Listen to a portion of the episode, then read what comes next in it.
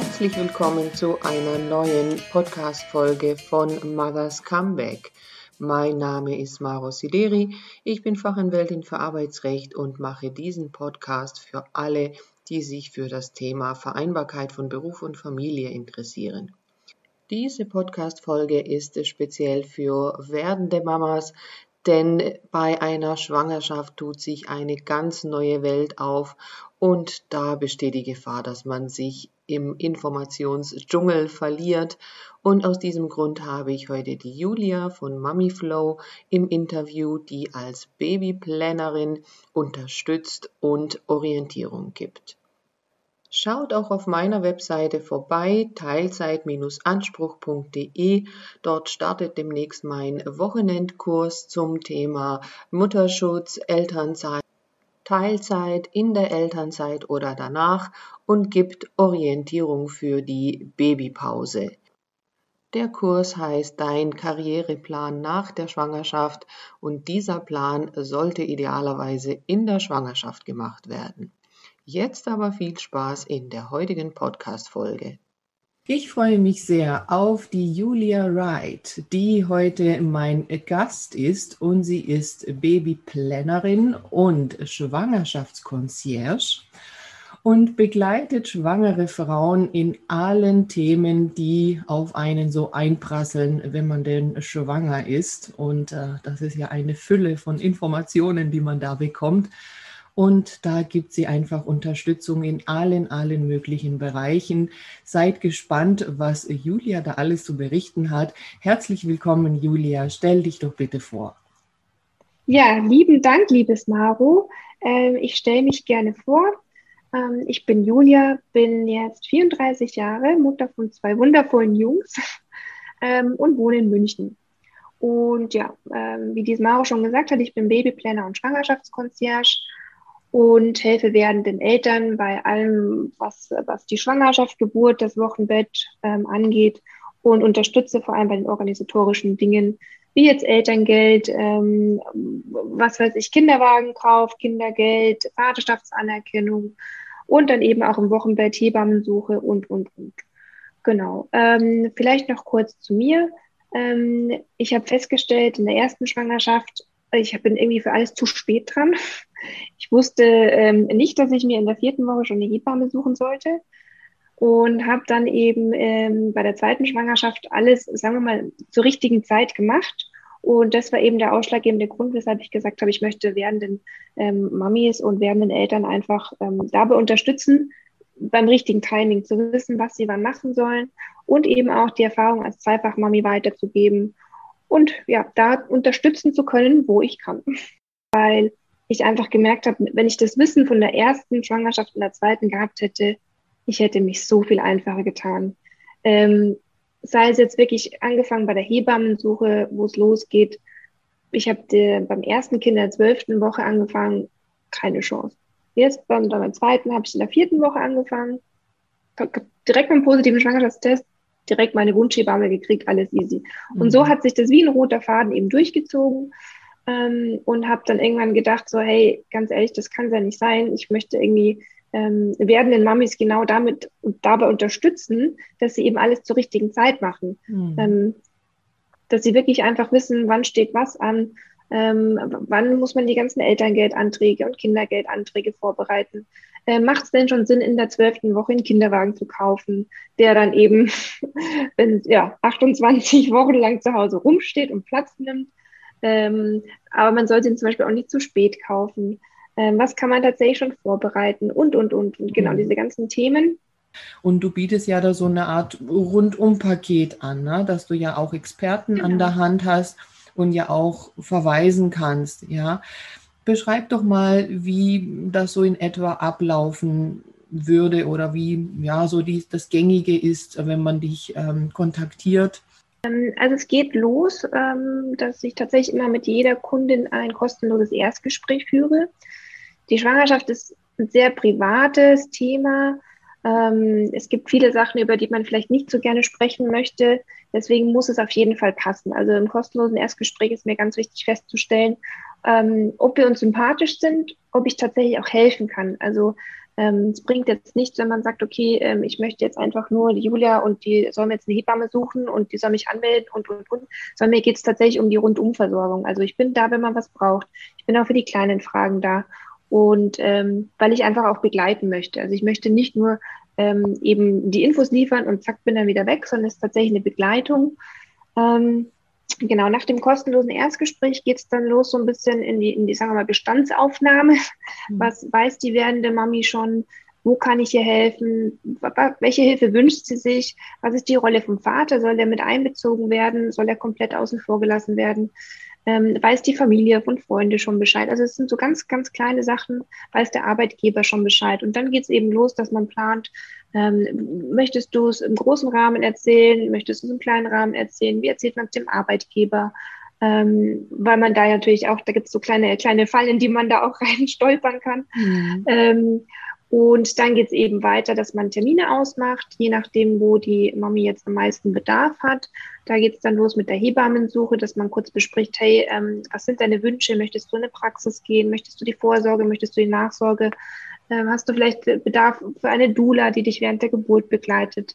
Ähm, und wenn wir dann das erstmal alles so quasi die Rahmenbedingungen abgesteckt haben, ähm, geht es weiter mit den Terminen zu den Anträgen und zur Geburtsklinik die dauern immer jeweils so 60, 70 Minuten. Da kommt immer so ein bisschen darauf an, wie viel die Mami tatsächlich ähm, Hilfe benötigt.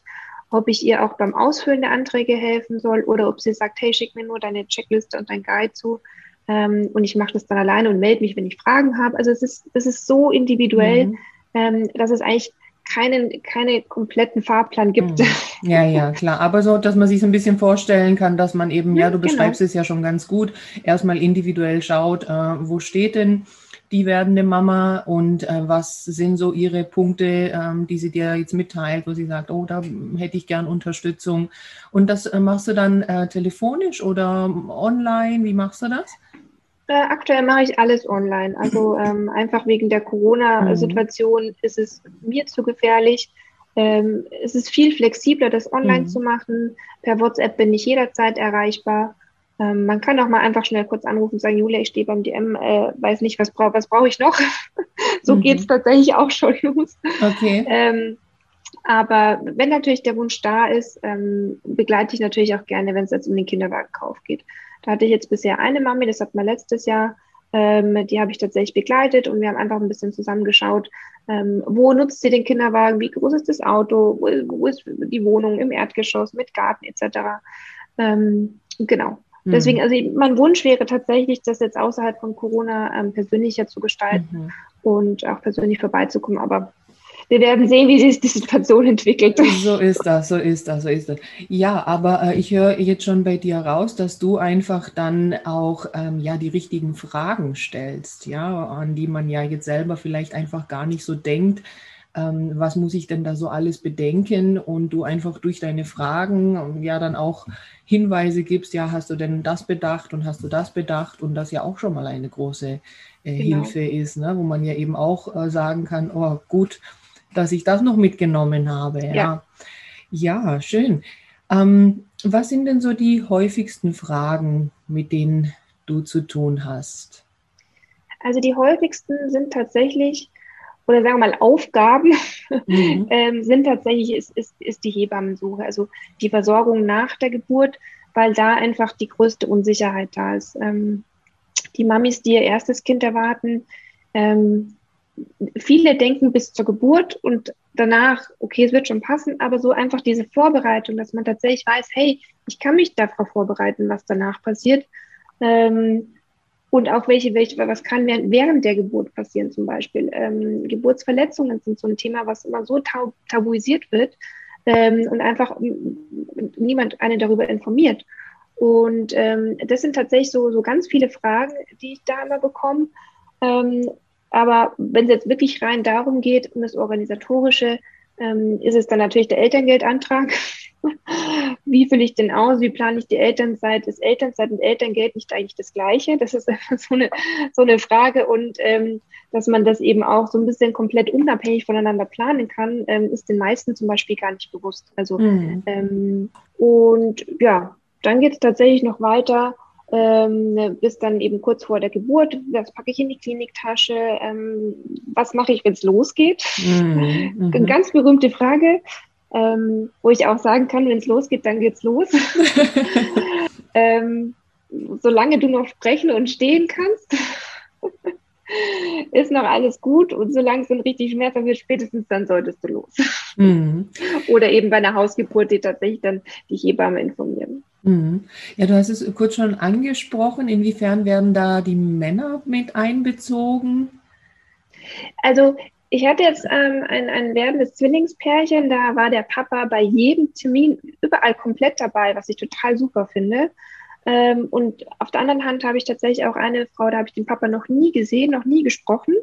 Ähm, die möchte das einfach nur für sich haben. Also ähm, die möchte einfach nur ihre Unsicherheit so ein bisschen, ähm, dass ich sie dabei unterstütze. Und wie gesagt, habe ich den Vater nie gesehen. Das ist so. Hm, okay. Ähm, mit der Hebamme, ja, das hast du schon angesprochen, dass das ein, ein Thema ist und das äh, kriege ich auch mit. Ich muss sagen, ich persönlich, also bei mir ist es ja jetzt schon eine Weile her ähm, und ich wohne hier ziemlich ländlich war es nicht so ein Problem, aber ich habe mich auch relativ früh drum gekümmert, muss, muss ich schon sagen, ja. also während der Schwangerschaft. Wobei, also ne, vielleicht da auch die Frage, ich hatte damals eben auch so einen äh, Geburtsvorbereitungskurs äh, mhm. gemacht und das war eben bei einer Hebamme und die war nachher halt meine Hebamme. Ja, das deswegen, ist der Optimalfall. Ja, also das okay. ist tatsächlich das, was, was echt am schönsten ist, wenn man wirklich sagt, okay, die Frau möchte die Vorsorge zum Beispiel auch bei der Hebamme machen. Man hat die Vorsorge, man hat den Geburtsvorbereitungskurs, man hat den, äh, wenn man möchte, Säuglingspflegekurs, äh, man hat vielleicht auch noch das, das Yoga in der Hebammenpraxis und man hat dann auch noch die gleiche Hebamme zur Nachsorge. Also das ist tatsächlich der Optimalfall, was ähm, leider tatsächlich nicht so oft vorkommt. Okay. Ähm, es sei denn, man ist halt wirklich in der vierten, fünften Woche und kann tatsächlich direkt sagen, ich möchte eben und, und weiß tatsächlich auch schon, was man will, weil viele wissen eben gar nicht, will ich die Vorsorge bei der Hebamme oder beim Frauenarzt machen. Okay, okay. okay. Mhm. Wie man das vielleicht ja. selber gemacht hat, ähm, ja, ich weiß gar nicht, irgendwie intuitiv hat es dann so geklappt. Und deswegen, ja, wenn ja. ich das so mitkriege im Nachhinein, dass es da so Probleme gibt, kann so gar nicht richtig nachvollziehen. Ja. Aber also es ist tatsächlich, es ist äh, echt, echt eine schwierige Situation. Ähm, und also ich versuche tatsächlich dabei zu unterstützen. Also wenn, wenn ich jetzt ähm, auch ad hoc keine Hebamme finde, ich habe tatsächlich eine Liste, die ich führe, ähm, die ich auch mit, mit meinen Hebammen, die ich kenne, abgleiche, ähm, die mir vielleicht tatsächlich auch mal sagen, du Julia, ich hätte da vielleicht noch einen Platz frei. Mhm. Ähm, und es ist dann manchmal ist es tatsächlich einfach Glückssache, wenn eine Frau zum Beispiel umzieht und ein Platz frei wird. Also mhm. man muss dranbleiben ähm, das Glück ist zum Beispiel in München gibt es tatsächlich auch ähm, noch eine Hotline, die man in der 34. Schwangerschaftswoche anrufen kann, ähm, wo man dann vielleicht noch Glück hat und tatsächlich noch eine Hebamme findet. Oder dann eine wechselnde, wechselnde Hebammebetreuung. Da hat man dann natürlich nicht immer die gleiche Hebamme, sondern es kommt halt äh, alle zwei, drei Tage eine andere Hebamme. Mhm. Aber man hat zumindest jemand, der nach Hause kommt und nach dem Rechten schaut. Mhm. Und was würdest du empfehlen, was so der ideale Zeitpunkt ist, um sich äh, darum zu kümmern? mit dem Schwangerschaftstest, mit dem Positiven, oder? Richtig, bevor man den Papa informiert, eigentlich direkt schon die Hebamme an, anschreiben. Also das ist, äh, das ist tatsächlich der Optimalfall. Mhm. Ähm, ich habe auch, also ich kann auch Geschichten erzählen, da hat eine Hebamme gesagt, du, ich bin irgendwie schon ausgebucht, obwohl irgendwie noch gar nicht der Eisprung war. also das, das gibt es auch tatsächlich. Okay, okay. Ja, gut, es ist halt, ne, ich denke mal, wenn bei der ersten Schwangerschaft, also je nachdem, wie viel man sich da vorher mit dem Thema vielleicht beschäftigt hat, hat man das halt nicht so als erstes im Blick. Ne? Da hat Richtig. man einfach mit dieser ja, äh, körperlichen Veränderungen erstmal zu tun ja, und dann muss man sich darüber. Das ist so schön. Ja, genau, aber man muss sich auch darüber Gedanken machen, ähm, okay, darf ich jetzt alles essen und ähm, ich darf keinen Alkohol trinken oder ähm, ja. was auch immer da so alles Wie kommt. verstecke ich es? ja, am Anfang, genau. Ja, ja. ja was ähm, würdest du denn sagen, so als Tipp aus den ähm, Erfahrungen, die du jetzt äh, gemacht hast bislang, ähm, ja, was man so allgemein mitgeben kann. Also Thema Hebamme haben wir ja schon gesagt. Äh, mhm. noch den einen oder anderen Tipp, den man schon mal mitgeben kann für die schwangeren Mamas? Also ich sage, erledige alles in der Schwangerschaft, was du kannst.